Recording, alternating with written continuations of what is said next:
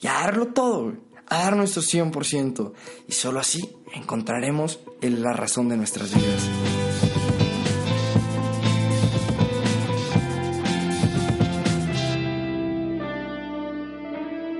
¿Qué tal? Bienvenido nuevamente a Vivir sin Vacío, bienvenido a este lugar donde tú y yo intentamos encontrarnos con Él, intentamos encontrar las respuestas que a veces están frente a nosotros y no encontramos.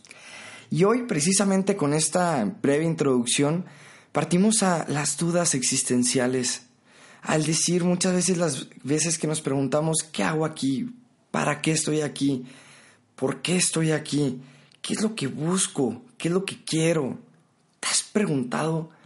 Qué raro que muchas veces ni siquiera nosotros sabemos lo que queremos. Hay un pequeño este, parte de Alicia en el País de las Maravillas que le pregunta al gato, oye, es que no sé cuál es el camino, no sé qué camino escoger. Y le pregunta el gato a Alicia, ¿a dónde quieres ir? Y Alicia le dice, no sé. Entonces el gato le dice, si no sabes a dónde quieres ir, cualquier camino es correcto.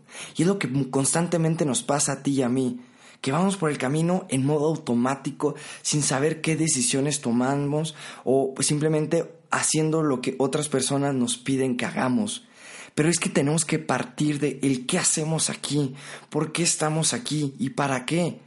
Y es que sonará a veces contradictorio o hipócrita en el sentido de, a ver, Dios nos puso en este mundo creemos eso, partimos de esa base por amor, afregados.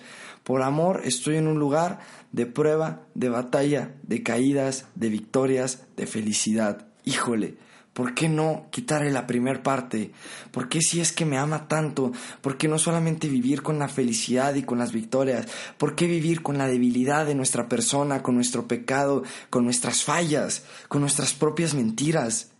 Y es ahí donde entra el misterio de su amor, que no lo vamos a entender tú y yo, que no sabemos por qué nos permite que caigamos y que fallemos.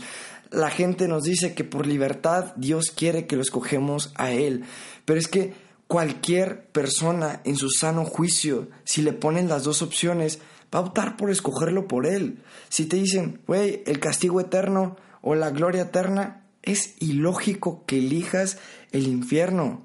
Es ilógico que elijas ese lugar de castigo. Entonces, ¿por qué estamos? ¿Por qué tenemos que nosotros jugárnosla, por así decirlo, el pellejo? ¿Por qué si nosotros no sabemos qué hacer con nuestras vidas, hay tantas personas que recurren a ti y a mí pidiendo ayuda, buscando hablar, buscando platicar, buscando orientación, buscando una guía? Y es ahí cuando Dios actúa a través de tu humanidad y de la mía, de tus carencias y de mis debilidades, cómo una persona imperfecta con debilidades puede guiar a otro, puede ayudarle a encontrarse consigo o encontrar aquello que busca. Y es que, capaz, no sé, lo estoy reflexionando contigo, y es que ese es el misterio de su amor, que quiere que nos podamos encontrar con nosotros mismos a través de ayudar a otros, a través de encontrarlo a Él.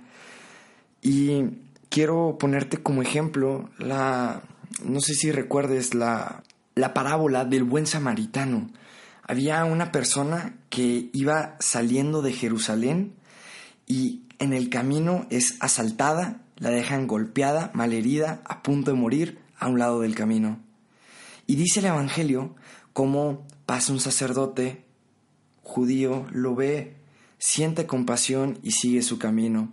Pasa un levita, es decir, una persona también muy creyente, muy religiosa, lo ve, siente compasión y sigue su camino. Después sigue este samaritano. Los samaritanos para la cultura judía era esta gente pecadora, era esta gente no digna. Sin embargo, este samaritano lo ve, lo levanta, lo toma, lo lleva a una posada, lo cuida de él, lo cura. Y después le dice al de la posada, cuida de él, voy a seguir mi camino aquí está lo que ha gastado y por los próximos días, y si gasta más, yo te lo pagaré. Es decir, tú y yo somos ese samaritano y es lo que Dios nos llama a ser. Un samaritano en tu vida y en la vida de tantos. ¿Cuánta gente golpeada, herida, asaltada por este mundo queda a un lado del camino a punto de morir. ¿Y cuántas veces tú y yo pasamos de largo? ¿Cuántas veces está este amigo insoportable que no entendemos lo que pasa y lo más fácil para nosotros es hacerlo a un lado? Esta gente que no entendemos y que, pues sabes qué, allá, güey, hazte para allá. Mientras que tú y yo estamos de cierta manera llamados o con un deber a ver por esas personas. Oye, ¿y por qué, güey? Si ni siquiera yo me puedo curar a mí mismo. Oye, ahí estamos. Somos samaritanos. Somos gente no digna, gente pecadora, gente con caída, pero llamada a levantar otras personas. Y ahí volvemos. Es decir, estamos aquí por amor y para amar. Tu profesión, tu vocación, a lo que la misión a la que Él te ha dado a la hora de la hora se resume en esto, en encontrar el amor.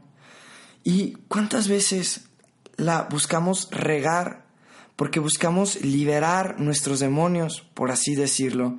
¿Cuántas veces no sabemos que va esta persona a la que me voy a encontrar y quiero que pasen ciertas cosas, pero ah, yo soy un reprimido o ciertas maneras quiero, pero no quiero, entonces me alcoholizo, me emborracho, a todos nos ha pasado y dejo que pase lo que pase. ¿Cuántas veces no silenciamos nuestras conciencias? ¿Cuántas veces no silenciamos el razonamiento, la mente, la inteligencia para simplemente vivir de emociones pasajeras? Y es que ahí es cuando se contradice con el amor.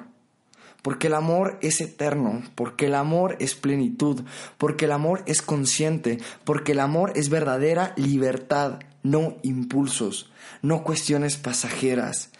Es una eternidad el amor, por así decirlo, y es a lo que tú y yo estamos llamados.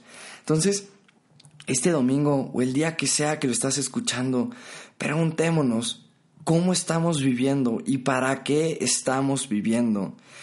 Y recuerda desde el fondo de tu corazón que somos samaritanos, y que estamos llamados, así como otros nos han levantado, a levantar a otros. Y es por eso que tantos amigos confían en ti y es que por eso tú tienes esos amigos a los cuales recurrir. Y si me dices, oye Luis, es que sabes que hoy se nota que no me conoces porque no tengo a quién recurrir, te lo aseguro, te lo apuesto, a que alrededor de ti hay gente que está dispuesta a darte la mano y a levantarte.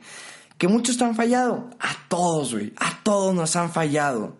Pero ten la confianza que esas personas que te rodean es por medio de las cuales Dios está presente en tu vida y te quiere amar y quiere que te sientas amado y quiere que tú ames a esas personas. Qué bendición es la amistad, qué bendición es la familia, qué bendición es estar rodeado de tanto amor. Muchas veces nos aislamos de ese amor porque nos, sentimos no merecederos, eh, nos sentimos inseguros y por lo tanto que no podemos tocar esas puertas. Yo te invito hoy a que toques esas puertas, a que levante la mano y decirle, cabrón, ayúdame, güey, te necesito. Manda ese mensaje, manda, eh, haz esa llamada, acércate con esa persona si es que lo estás necesitando. Y si estás del otro lado, abre los ojos, Abre los ojos y a tu alrededor y ve quiénes están levantando la mano. Porque tus amigos, tu familia te necesitan. Sí, güey, no eres digno, no eres capaz, tienes pedos, todos los tenemos. Pero es a través de esos pedos, es a través de esas caídas, es a través de esa imperfección que Dios actúa en nuestras vidas. Con esto cierro. Tengo un tío, como todos, que es muy ateo, y me dice, mira, güey, es que ustedes empiezan mal diciendo que, leyendo la Biblia. O sea, todos los domingos, todos los días leyendo la Biblia. La Biblia fue hecha por pescadores, por lo más bajo de la sociedad judía, por gente que ni se bañaba, apestosos. O sea, no sé ni cómo aprendieron a escribir.